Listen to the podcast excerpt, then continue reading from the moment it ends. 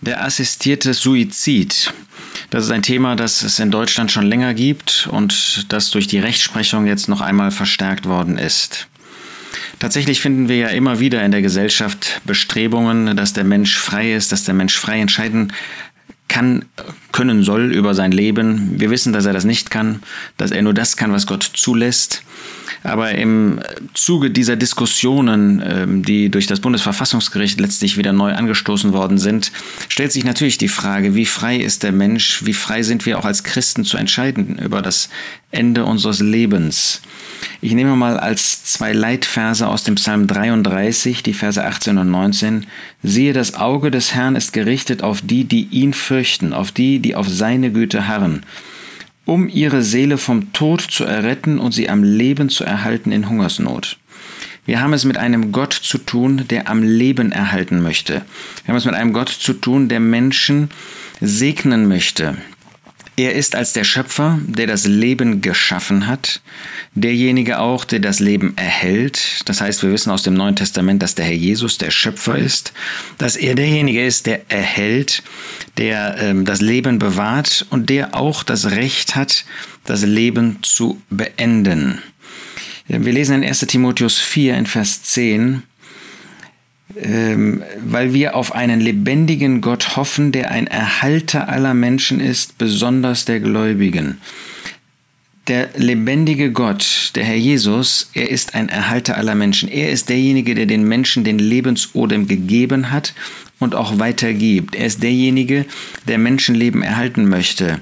Wenn es Hungersnöte gibt, dann liegt es mit Sicherheit nicht an Gott, eindeutig nicht, dann liegt es an uns Menschen, die wir nicht haushalten mit dem, was Gott uns anvertraut hat, was er in unsere Verantwortung übergeben hat. Aber Gott ist ein Erhalter. Er möchte, dass wir Menschen leben bleiben. Er möchte auch nicht den Tod des Sünders. Der Sünder selber verantwortlich für seinen Tod. Weil er gesündigt hat, muss er sterben. Römer 5, Vers 12 macht das ganz deutlich. Aber Gott ist derjenige, der Leben erhalten möchte, der Menschen erhalten möchte, der Menschen so lange leben lassen möchte, damit sie möglichst ihn als Retter annehmen. Es gibt nur einen, es gab nur einen, der das Recht hatte, sein Leben zu beenden auf der Erde. Davon spricht der Herr Jesus selbst in Johannes 10, lesen wir das. Darum liebt mich der Vater, Vers 17, weil ich mein Leben lasse, mein Leben hinlege, damit ich es wiedernehme. Niemand nimmt es von mir, sondern ich lasse es von mir selbst. Ich lege es hin von mir selbst aus. Ich habe Gewalt es zu lassen und habe Gewalt, es wiederzunehmen. Das macht ganz deutlich, dass der Herr Jesus als der Einzige, weil er eben der Schöpfer ist, weil er Gott und Menschen einer Person ist, weil er als der Sohn Gottes dieses Recht besitzt und besaß, sein Leben freiwillig hinlegen konnte. Das ist für uns ganz, ganz wichtig, dass wir das erfassen, dass der Herr Jesus nicht unter den physischen Qualen, dass er nicht unter dem Gericht Gottes gestorben ist, denn dann wüssten wir nicht, ob das Erlösungswerk wirklich vollendet ist. Nein, er hat sein Leben freiwillig gegeben, denn der Lohn der Sünde ist der Tod. Vergebung gibt es nur durch Blutvergießen. Nur dadurch, dass er gestorben ist, konnte Gott Menschen vergeben. Das war das Notwendige, dass er starb. Eigentlich müssen wir sterben, denn die Sünde führt zu dem Tod und die, der Tod ist die Strafe für unsere Sünde. Aber weil der Herr Jesus diese Strafe und auch den Tod auf sich genommen hat, weil er an unserer Stelle, die wir an ihn glauben, gestorben ist, deshalb brauchen wir nicht mehr in den Tod. Deshalb kann Gott, wenn der Herr Jesus jetzt wiederkommt heute, dann kann er uns entrücken, ohne dass wir durch den Tod müssen. Aber einer muss sterben, einer musste sterben, das war der Herr Jesus. Er hat das freiwillig getan, er hatte das Recht darüber.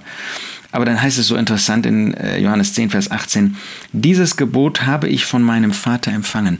Obwohl der Herr Jesus dieses Recht hatte, selber sein Leben hinzulegen, obwohl er das in eigener Machtvollkommenheit tun konnte, hat er es doch zugleich als ein Gebot des Vaters angenommen, war er dabei, sogar dabei, dem Vater gehorsam. Nun habe ich eine Reportage gelesen, in der in langen Zügen erzählt wird, wie ein Ehepaar, dem es gut ging, äh, selber entscheiden wollte, dass sie aus dem Leben scheiden. Sie haben das getan und auch nach ihren Vorstellungen tatsächlich begleitet, assistierter Suizid, wie gesagt, ähm, haben sie das getan. Das war ein Ehepaar äh, mit Kindern, drei Kindern. Äh, sie hatten ein menschlich gesprochen gutes ähm, Leben im Wohlstand. Ihnen ging es gut, aber sie wollten eben nicht am Ende sich unterstellen dem Verfall des Menschen, der bei uns Menschen durch den Niedergang, durch die Alterungsprozesse eben einfach vorhanden ist. Und wir stellen uns als Gläubige, als Christen diesem Vorgang, dieser Entwicklung, weil wir wissen, das ist letztlich die Folge unserer Sünde und da sind wir bereit, das auch zu tragen oder nicht. Hier war das nicht so. Sie wollten entscheiden, und das ist regelrecht skurril gewesen am letzten Tag. Sie haben das genau festgelegt, weil, du, weil man natürlich bei einem assistierten Suizid jemand braucht, der einem äh, dann das entsprechende auch gibt. Äh, haben sie noch wie an jedem anderen Tag äh, morgens Spiele zusammen gemacht und dann haben sie den Zeitpunkt festgelegt, haben sich ins Bett gelegt und sind tatsächlich gestorben. Wir wissen von Fällen, wo Gott das nicht zugelassen hat, wo Menschen versucht haben, ähm, Suizid zu begehen, aber Gott das nicht zugelassen hat. In diesem Fall hat er das. Wo auch immer sie jetzt sein mögen, wir wissen das nicht, wir wissen nicht, ob sie sich bekehrt haben, ähm, ist das eine Sache, die jetzt irgendwie ähm, en vogue ist, ähm, die jetzt inzwischen ähm, irgendwie ein, ein schönes Lebensende, ich bestimme das selbst und dann ist es zu Ende. Was für ein großer Irrtum zu meinen, ich könne das selber bestimmen. Immer noch steht Gott über allem, aber das, was diesem, dieses Ehepaar getan hat, dann auch noch gemeinsam zur gleichen Zeit, ähm, wobei man sagen muss, dass der erste Arzt, der da konsultiert worden ist, sehr, sehr verantwortungsvoll mit äh, diesem Thema umgegangen ist ist etwas, was eine ganz schlimme Sünde ist. Es ist sehr auffallend, dass Gottes Wort auch über Suizid spricht. Ähm, und wir wollen uns mal kurz anschauen, wer in Gottes Wort darunter gefasst wird. Abimelech, der Sohn Gideons. Gideon, ein treuer Mann, er hatte einen Sohn, der ein Gottloser war, der äh, ein Egoist erster Ordnung war.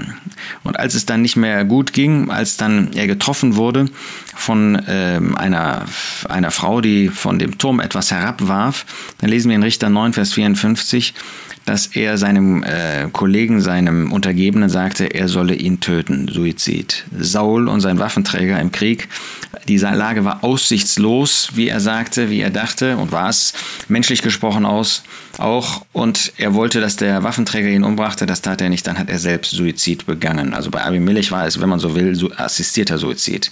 Wir denken an Ahitophel, den Ratgeber und Freund von David, der sich dann seinem Sohn Absalom zugewendet hat.